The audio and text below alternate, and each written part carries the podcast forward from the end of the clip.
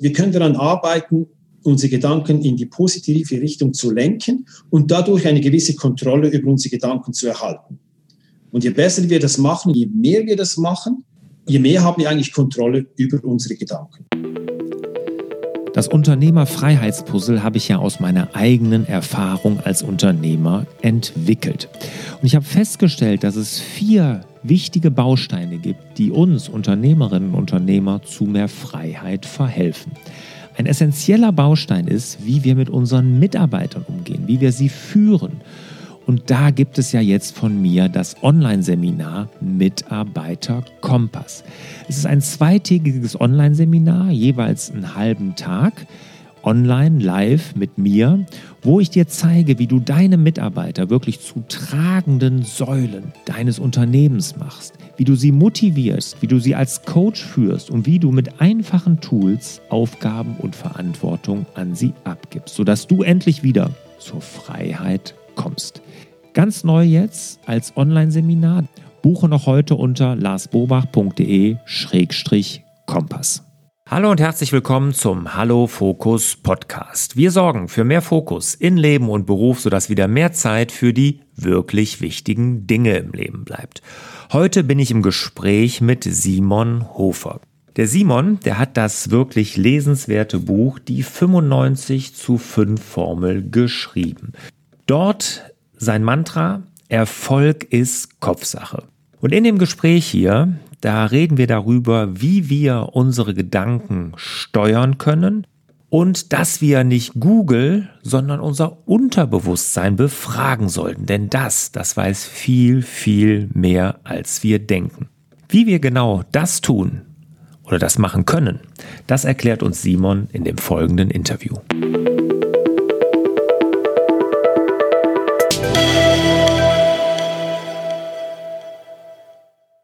Simon, schön, dass du dabei bist, hier bei Hallo Fokus. Dein Buch, die 95-5-Formel, sagt, Erfolg ist Kopfsache. Wie können wir denn kontrollieren, was wir denken? Ja, wenn ich das ganz genau beantworten könnte, lieber Lars, dann das wäre nicht schlecht. Ja, genau. ähm, man muss dazu vielleicht sehen, dass wir pro Tag, sagten Sie Neurowissenschaft, etwa 60.000 bis 70.000 Gedanken haben wenn man die alle kontrollieren möchte, ich glaube, das ist etwas, was nicht funktioniert. Aber was wir tun können, ist, wir können sie in eine Richtung lenken, weil wir die Tendenz haben, dass sich viele Gedanken immer wieder wiederholen. Und die wiederholen sich in die eine oder die andere Richtung, oft in die positive oder in die negative. Und wir können daran arbeiten, unsere Gedanken in die positive Richtung zu lenken und dadurch eine gewisse Kontrolle über unsere Gedanken zu erhalten. Und je besser wir das machen je, je mehr wir das machen, je mehr haben wir eigentlich Kontrolle über unsere Gedanken. Aber nicht über den einzelnen Gedanken in dem Sinne. Den einzelnen nicht. Ne? Jetzt aber hast du denn aus deiner Erfahrung jetzt äh, das Gefühl, dass es Menschen gibt, die sich leichter tun mit positiven Gedanken oder dass es Menschen gibt, die sich auch vielleicht mehr so Richtung die negativen Gedanken lenken lassen? Oder was hat da Einfluss? Ist das genetisch Gott gegeben oder hat unser Umfeld darauf Einfluss? Wie läuft das? Ähm, ich bin mir ziemlich sicher, es ist nicht genetisch oder Gott gegeben, wie du so schön sagst. Ähm, aus der Genwissenschaft wissen wir, dass zum Beispiel unser Gehirn, da wo die Gedanken produziert werden, alle unsere Gehirne äh, zu 99,6, 99,7 Prozent identisch sind. Also ganz egal, ob das jetzt du, ich, Elon Musk, Albert Einstein oder Peter von der Straße ist, unsere Gehirne sind mehr oder weniger praktisch identisch. Es ist wirklich das, was wir daraus machen, wie wir es formen. Und das hat ganz viel mit unseren Glaubenssätzen zu tun. Äh, Mindset, was immer man da für Schlagworte verwenden will. Und ich glaube, es hat stark auch mit den Einflüssen zu tun, die man eben bekommt tagtäglich, von morgens bis abends. Daher kommen ja auch diese Aufforderungen immer wieder, das kennen wir alle, achtsam sein, achte darauf, was du dir zuführst, was du konsumierst.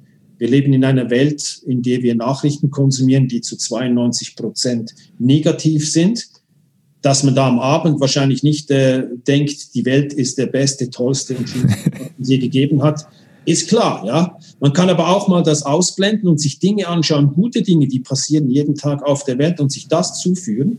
Und wenn man das tut, wenn man mal bewusst nach solchen Dingen sucht und das Positive betrachtet und beleuchtet, kann ich nur jedem empfehlen, wird man plötzlich feststellen am Abend, man fühlt sich irgendwann ein bisschen anders, weil man sieht, so schlecht ist die Welt gar nicht. Ja, absolut.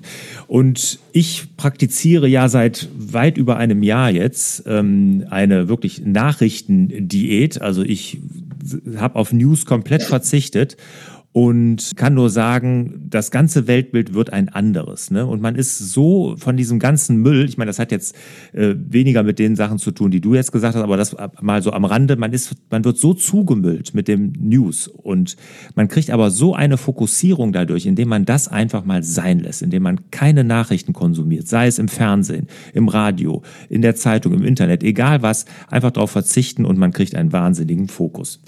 Ich würde aber mit dir gerne über Glaubenssätze sprechen, was du ja eben gesagt hast. Ne? Wo kommen die denn her? Also, du hast es jetzt gerade angesprochen. Ähm, Nachrichten ist zum Beispiel so ein Thema.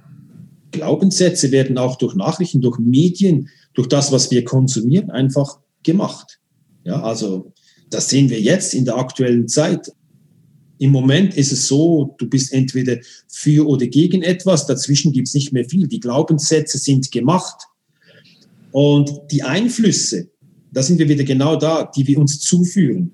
Aus denen bauen wir eigentlich uns unsere eigenen Glaubenssätze. Und die Sache ist die, aus der Neurowissenschaft wissen wir einfach im Prinzip, wenn wir Gedanken haben, die sich öfters wiederholen, dann brennt sich diese neuronale Verbindung bei uns irgendwie wie ein. Ähm, ich kann das vielleicht an einem Beispiel erklären. Stell dir vor, du, du stehst an einem Feld, etwa ein Meter hohes Gras und 200 Meter weiter drüben ist ein Wald. Du gehst quer durch dieses Feld und kommst wieder zurück. Die Grashalme sind alle geknickt, ein bisschen, wo du lang gegangen bist. Ein, zwei Stunden später stehen die aber alle wieder gerade auf und niemand kann sehen, dass du da durchgegangen bist. Tust du das aber jetzt jeden Tag mehrmals, in kurzer Zeit haben wir da einen kleinen Trampelpfad. Man kann genau sehen, da geht jemand jeden Tag hin und her oder da ist ein Weg, der von hier nach dort verbindet. Und dasselbe gilt für unsere neuronalen Netzwerke. Wenn wir Gedanken haben, die sich immer wieder wiederholen, dann brennen die sich ein. Und je mehr die sich einbrennen, je mehr emotionale Bedeutung wir denen geben, je mehr werden die zur Wahrheit für uns. Ob es das objektiv gesehen überhaupt ist oder nicht, spielt gar keine Rolle. Wir empfinden das als Wahrheit. Und daraus leiten wir unsere Glaubenssätze ab. Und unser Gehirn hat dann die, die, die Eigenheit, das Leben um uns herum nach diesen Dingen Ausschau zu halten. Also wenn wir jetzt zum Beispiel der Meinung sind, ähm, blonde Frauen seien wenig intelligent, gibt ja diese ganzen Witze darüber, wo heute die Wissenschaft mehrfach bewiesen hat, das ist, nichts der Fall, ist nicht der Fall, hat nichts mit der Haarfarbe zu tun, die Intelligenz bei Frauen ist Blödsinn. Aber viele Menschen sind der Meinung, dass es so ist. Dann schauen wir natürlich, wo sehen wir eine Frau, die blond ist und irgendwas falsch gesagt hat oder einen Fehler machen. Sagen wir, siehst du, blonde Frauen, nicht intelligent. Macht es eine dunkelhaarige Frau, fällt uns das gar nicht auf. Ja, sehr schönes Bild mit dem Trampelpfad, mit dem Gras, finde ich, finde ich ganz toll. Aber das Tückische, was ich ja feststelle und äh, wirst du sehr wahrscheinlich bestätigen können, ist ja, dass diese Glaubenssätze uns überhaupt nicht bewusst sind. Wie mache ich mir denn klar, dass es ein Glaubenssatz ist oder ein limitierender Glaubenssatz, den ich da aufsetze? Ja, das sprichst du natürlich jetzt, Lars, ein Riesenthema an, bewusst und unbewusst, ja. Auch da möchte ich nochmal die Neurowissenschaft ins Spiel bringen. Je nach Studie geht man davon aus, dass alles, was wir tun, den ganzen Tag, zwischen 95 bis sogar zu 99 Prozent, sagen manche Studien oder Neurowissenschaftler, unbewusst abläuft. Also nur ein bis fünf Prozent von allen Tageshandlungen, die wir tun, sind wir uns wirklich bewusst, was wir tun. Und das ist das Problem, weil der Anteil in unserem Gehirn, der, wo das Bewusstsein verarbeitet wird, der sogenannte frontale Kortex, ganz vorne, direkt hinter der Stirn, beim Kopf, der ist nicht in der Lage, alle Eindrücke, die dauernd auf uns einprassen, zu verarbeiten. Die werden vom Unterbewusstsein verarbeitet. Die Sache ist die, das Unterbewusstsein kann pro Sekunde bis zu 10 Millionen Sinneseindrücke verarbeiten. 10 Millionen pro Sekunde. Unser Bewusstsein der frontale Kortex kann pro Sekunde 40 bis maximum 50 Eindrücke verarbeiten. Und das hat einfach, das ist einfach ein, ein, ein naturgegebener Fakt in unserem Gehirn und das führt dazu, dass wir ganz viele Dinge unbewusst tun. Wenn du zum ersten Mal eine Fahrstunde, Autofahrstunde hast, ist alles sehr kompliziert. Lenken, Bremsen, Spiegel da, Spiegel dort, Fußgänge, Gas geben, Kupplung, Automatik, was auch immer. Nach einiger Zeit steigst du ins Auto und fährst los und sprichst mit jemandem, hörst Musik und kein einziger Gedanke wird ans Autofahren verschwendet. Passiert alles unbewusst. Und das ist aber natürlich eben, da ist es von Vorteil. Aber genau bei vielen anderen Dingen ist es eben ein Nachteil, weil wir diese Dinge unbewusst tun, unbewusst denken und gar nicht spüren oder gar nicht reagieren oder realisieren, dass wir diese Dinge immer wieder tun. Und da brauchen wir oft dann eben auch den Input von außen, von jemandem, der uns darauf aufmerksam macht und sagt, du, hast du schon mal gemerkt, du machst immer das und das oder du sagst immer das und das. Warum sagst du das? Und dann argumentieren wir natürlich mit unseren Argumenten, sagen, na, deshalb, deshalb, deshalb, dann kommen wieder unsere Glaubenssätze. Und das zu durchbrechen, das ist eine, eine schwierige Geschichte. Und du sagst jetzt, das sollte man, hauptsächlich kann man das mit externen schaffen, die einem das mal spiegeln. Ne? Sich selber auf seine limitierenden Glaubenssätze zu kommen, ist schwer. Ja, es ist so. Ich bin auch der Meinung, dass man das selbst auch kann. Mhm. Aber aus eigener Erfahrung weiß ich, und da stützt mich einfach die Neurowissenschaft auch wieder, dass wir eben oft halt in unseren Schaltkreisen im Gehirn einfach gefangen sind. Und wenn wir nur diese Schaltkreise haben, dann brauchen wir einen externen neuen Einfluss, der einfach dazu führt, dass wir eine andere Emotion spüren, die wir vorher noch nicht hatten. Weil ich muss das vielleicht erklären. Was passiert, wenn wir denken? Wenn wir einen Gedanken haben, wenn wir irgendetwas sehen, etwas spüren, etwas erfahren, dann produziert unser Hormonsystem augenblicklich Hormone, die passenden Hormone dazu. Durch diese Hormone erzeugen wir Gefühle und Emotionen. Und diese Gefühle und Emotionen lenken wieder zu den nächsten Gedanken weiter. Und diese Gedanken erzeugen dann wiederum die entsprechenden Hormone, dann wieder die Emotionen und so weiter. Also das ist ein ewiger Kreislauf. Und wenn du jetzt in einem Kreislauf drin bist, der negativ ist, dann sind das negative Gedanken, die negative Hormone, negative Emotionen und wiederum negative Gedanken hervorrufen. Und da kann es eben manchmal sein, dass man da nicht selbst wirklich rauskommt und dass man da einen Input von außen braucht. Wenn du so willst, eine andere Sicht auf die Dinge, wo wir plötzlich sagen, oh, so habe ich das noch gar nicht betrachtet. Das habe ich so noch gar nicht gesehen. Das ist mir jetzt neu. Weil das führt eigentlich eben dann zu neuen Gedanken, die wiederum zu neuen Hormonen und damit zu neuen Emotionen führen. Und da ist genau für uns die Möglichkeit, dann eben aus den bestehenden Kreisläufen dann eben mal auszubrechen. Du sagst auch, äh, es geht auch selber. Die Erfahrung habe ich auch gemacht. Was mir hilft oder auch was jetzt äh, hier meinen Teilnehmern meiner Workshops und so hilft, ist Beispiele. Ne? Wenn man Beispiele von limitierenden Glaubenssätzen hört, dass man einfach mal überlegt, ob das auf einen zutrifft. Das kann auch helfen, die eigenen Glaubenssätze da irgendwie aufzudecken. Absolut. Also da, da bin ich mit dir völlig einer Meinung. Ähm, das geht. Und ich denke, da, da gibt es verschiedene Techniken. Ich nutze zum Beispiel für mich, für mich gerne auch Meditation. Mhm. Ja, das ist so ein Moment, wenn dein Geist, dein Gehirn wirklich ein bisschen zur Ruhe kommt, dass dann eben sich auch mal das Unterbewusstsein meldet und dann eben all die Dinge, die unbewusst ablaufen und passieren, auch eine Chance haben, zu Wort zu kommen. Das ist zum Beispiel eine Technik, die ich jedem empfehlen kann. Äh, es gibt aber manche Menschen, die können das nicht, die wollen das nicht, was auch immer. Wichtig ist einfach letzten Endes nur, dass man es schafft, Gedanken zu produzieren, die man vorher noch nicht hatte. Weil das ist genau ein großes Problem. Menschen sagen so, jetzt ist Schluss, ich habe von meinem Leben die, sorry, die Schnauze voll, ich will das nicht mehr, ich will, dass sich alles ändert. Dann fangen sie an, alles anders zu machen in ihren Augen, tun das aber mit all den Glaubenssätzen, den Gedanken, den Ideen und Ideologien, die sie jetzt jahrelang aufgebaut haben. Also da kann sich nichts ändern. Und irgendwann sind sie erstaunt, stellen sie fest, ja, ich bin eigentlich wieder da, wo ich schon mal war. Da, wo mhm. ich bei dem bin, was ich nicht will. Und das ist eben der Punkt, der kann manchmal sehr schwer sein und da kommen nicht alle selber raus. Und da ist es eben gut, da muss man jetzt nicht gleich zu einem Psychologen oder Psychiater rennen. Da tun auch Gespräche mit dem Ehepartner, mit guten Freunden oder wem auch immer gut, wo man vielleicht sich mal hinsetzt und sagt, du komm, lass uns doch mal gegenseitig so ein bisschen sehen, wie siehst du mich, wie sehe ich dich. Das ist übrigens etwas, Lars, kann ich jedem empfehlen, wenn man einen wirklich guten Freund, eine Vertrauensperson hat. Ich habe das vor kurzem wieder gemacht und gesagt, sag mal, wie siehst du mich? Gutes, weniger Gutes. Und da sind Dinge hervorgekommen, wo ich dachte habe, ey, ich glaube, der könnte da recht haben. Genau, das habe ich aber so gar nicht auf dem Radar gehabt, dass ich das und das immer tue. Finde ich mhm. ganz spannend. Ja? Also, und das sind dann so Dinge, wo man dann merkt mit der Zeit doch, dass da auch eine Veränderung bei einem selbst dann eintritt, weil man sich das ein, zwei, dreimal bewusst geworden ist. Ja, finde ich eine ganz tolle Übung, dass man sagt, das mit Freunden oder einem Partner macht, dass man sich da mal spiegelt, aber auch in die andere Richtung, insofern, dass man nicht nur sieht, aha, da habe ich vielleicht irgendwas, was ich nicht so gut mache, wo ich mich verändern sollte, auch dass man einfach merkt, dass es vielleicht schon Dinge gibt, Stärken, dass man Stärken hat, dass man sich denen auch nochmal bewusst wird. Auch das ist natürlich da wichtig. Jetzt mit dem Unterbewusstsein. Ne? Ich sehe das genauso wie du und in deinem Buch hier, das ist ja wirklich ein tolles Buch, die 95-5-Formel kann ich auch nur jedem empfehlen, werden wir auch hier verlinken.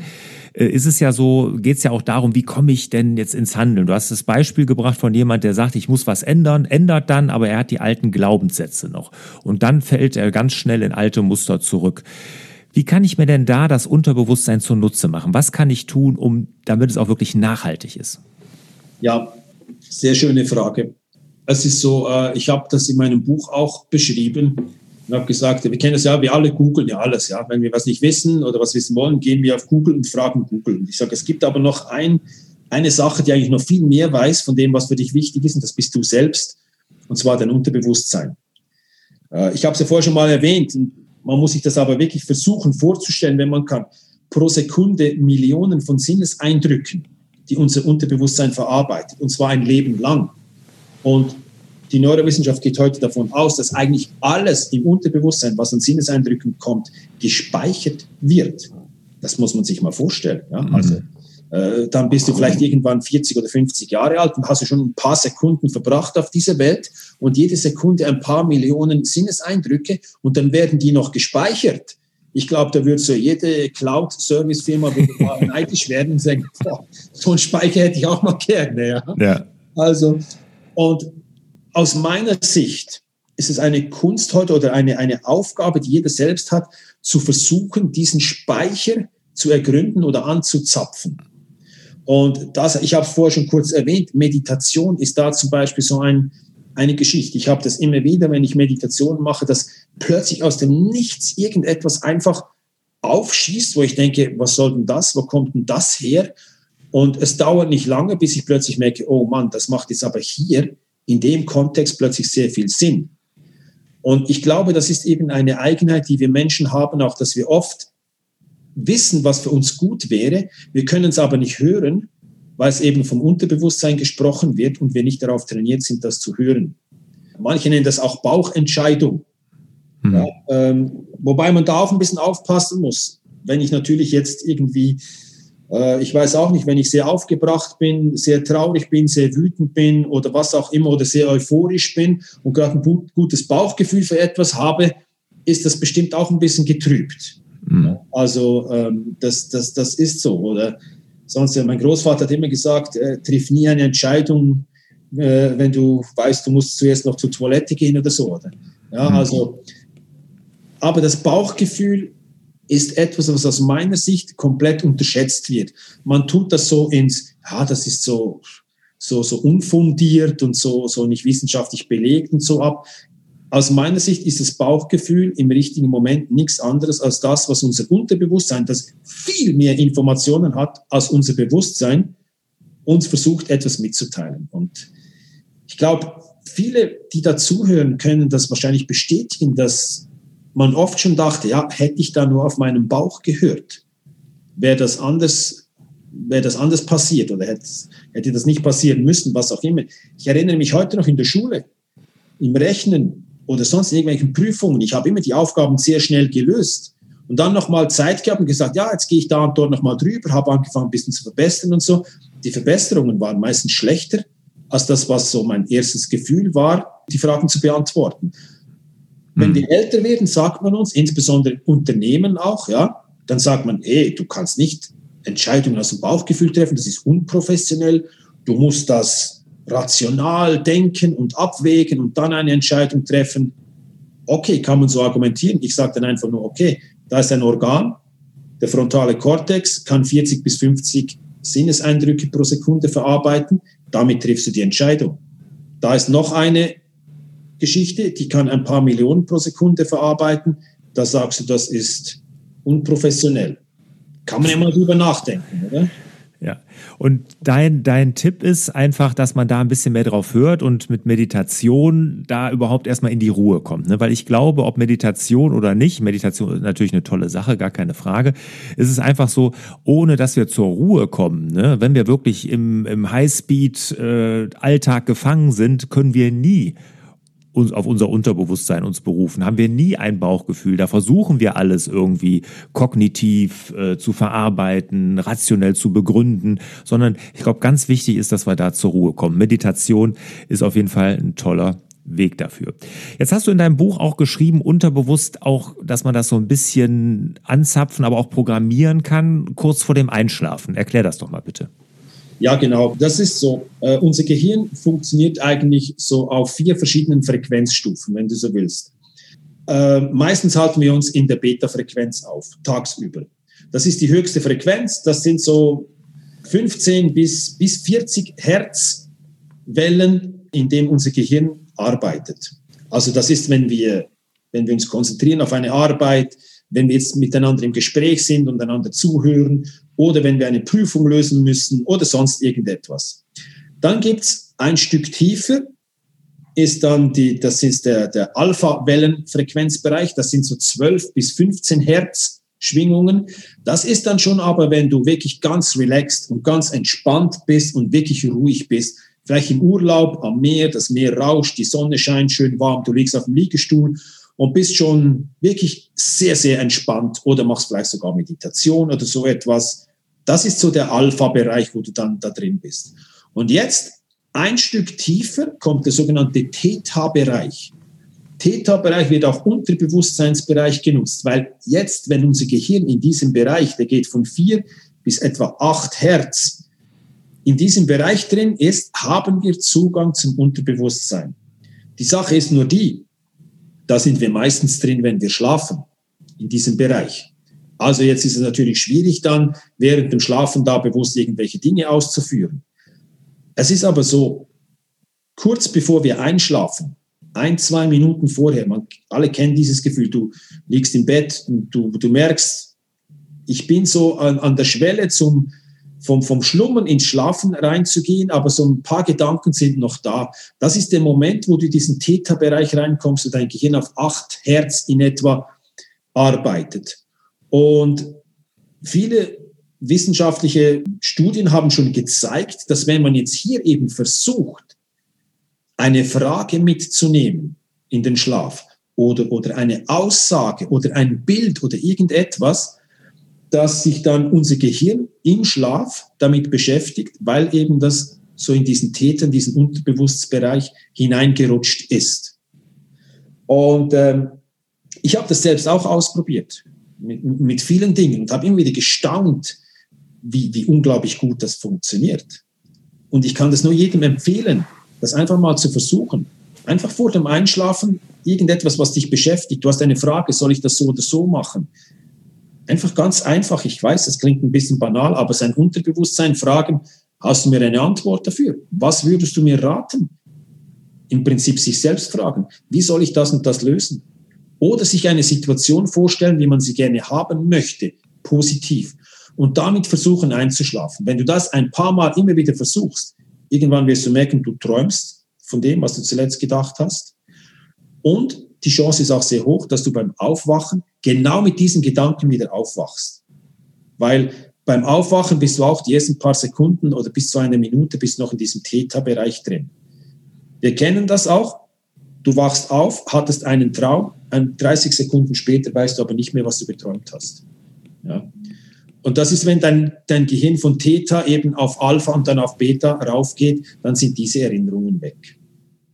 Sehr, sehr spannend. Und ich kann das auch nur bestätigen. Äh, bei mir ist es so, wenn ich äh, auch Dinge an, an irgendwas rumzukauen habe, genau eine schwere Entscheidung zu treffen oder irgendwie auch vor einem Problem hänge, wo ich jetzt wirklich nochmal drüber nachgrübeln muss. Wenn ich mir das vorher nochmal mit ins Bett nehme, sozusagen, unter das Kopfkissen legen, sagt man ja auch so schön, ja, genau, ja. ähm, dass man dann äh, am nächsten Tag viel frischer und mit neuen Ideen plötzlich da durchkommt, weil man hat das in, in der Nacht einmal durchlaufen lassen. Ne? Also wirklich, wirklich toll. Aber auch dieses Programmieren, ne, das versuche ich auch immer, dass ich mich dann nochmal, wenn ich jetzt nicht auf auf irgendwas rumkaue, aber dass ich mich dann einfach nochmal versuche, positiv, sei es jetzt äh, beruflich, aber auch privat dann so zu programmieren, dass ich dann mit guten Gedanken in den Schlaf gehe. Sehr, sehr schön. Jetzt hast du ähm, ein, ein Thema, würde ich ganz zum Schluss gerne noch ansprechen. Ich finde das super interessant. Neurowissenschaft, ich meine, die ist ja, wenn ich das so höre, ist das ja gerade noch so am Anfang. So richtig wissen wir ja noch nicht, was in unserem Gehirn passiert, oder? Ja, da hast du absolut recht. Also wir wissen unglaublich viel über unser Gehirn. Wir können heute sagen, dass unser Gehirn das komplexeste Gebilde ist im gesamten uns bekannten Universum. Also mhm. wenn du schon mal von schwarzen Löchern gehört hast oder irgend so etwas, so irgendwelche komplexen Dinge, kannst du alles vergessen. Neben unserem Gehirn verkommen die zum, zu, zu, zu einer einfachen Geschichte. Ja. Wir wissen unglaublich viel über unser Gehirn. Wir haben unglaubliche Entdeckungen gemacht, insbesondere die letzten 20, 30 Jahre und haben dann, weil wir so viel entdeckt haben und so viel herausgefunden haben, plötzlich realisiert, eigentlich wissen wir gar nichts. Mhm. Also die Wissenschaft, die Neurowissenschaft geht davon aus, dass wir irgendwo zwischen drei, vier, fünf Prozent darüber wissen, wie unser Gehirn funktioniert. Und das ist jetzt schon, wie man so schön sagt, mind-blowing, was wir da erfahren teilweise. Mhm. Also kann man sich vorstellen, was da noch was da an den restlichen 95 Prozent, was da noch alles zum Vorschein kommen kann. Also ja. wir wissen viele Dinge, dass sie so sind, aber nicht warum oder wie. Ich kann dir ein kurzes Beispiel noch geben. Wir haben berechnet aktuell, dass unser Gehirn nachweislich etwa 2,5 Millionen Gigabyte Speicherkapazität hat. Das, was wir wissen. Wir wissen aber nicht, wo und wie das alles abgespeichert wird, weil eigentlich im Gehirn nicht genügend Platz dafür vorhanden ist. Und jede Studie findet heraus, dass es eigentlich noch mehr ist, noch mehr, noch mehr, noch mehr, noch mehr. Und wir wissen aber nicht genau, wo es gespeichert wird, weil es einfach äh, rein platztechnisch irgendwie gar nicht geht. Trotzdem haben wir nachgewiesen, der Speicherplatz ist eigentlich da. Ja, wirklich sehr, sehr faszinierend, sehr interessant. Ne? Ich hätte jetzt gern, würde ich noch mit dir drüber sprechen, dass man irgendwie Gene aktivieren kann oder die werden aktiviert. Ne? Das hast du ja auch in deinem Buch beschrieben. Genau. Ähm, also ein, also das Buch muss man auf jeden Fall gelesen haben, wenn man sich der Kraft des Unterbewusstseins und wirklich der, der Gedanken einmal bewusst werden möchte. Simon, vielen Dank bis hierhin. War wirklich super interessant. Ich konnte noch eine Stunde weiter mit dir da über das Thema plaudern. Aber jetzt kommen wir zu den Schlussfragen. Bist du bereit? Ich bin immer bereit. Wunderbar. Was ist dein Tipp für mehr Fokus? Für mehr Fokus ist mein Tipp Meditation. Ganz kurz, lass mich da noch etwas dazu ich habe mal einen Test gemacht, einen Gehirnscan gemacht. Ich hatte also diese, diese Gehirnnoppen auf dem Kopf und habe meine Gehirnwellen in einem Bildschirm vor mir gesehen. Und die schlagen ziemlich hoch aus. Und dann habe ich gesehen, dass die plötzlich alle paar Sekunden, sie waren die ganz klein nur noch.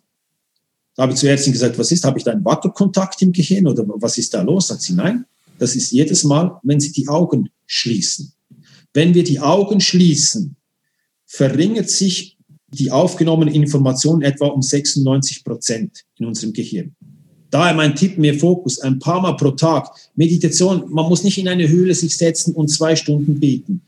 30 Sekunden die Augen schließen, ein paar Mal tief durchatmen und schon haben wir unser Gehirn eigentlich wieder ein bisschen resettet. Was war die größte Herausforderung als Mensch oder auch Unternehmer und was hast du daraus gelernt? Meine größte Herausforderung als Mensch, würde ich sagen, war die zu sehen, dass meine Glaubenssätze eben nicht richtig sind, dass sie nicht stimmen.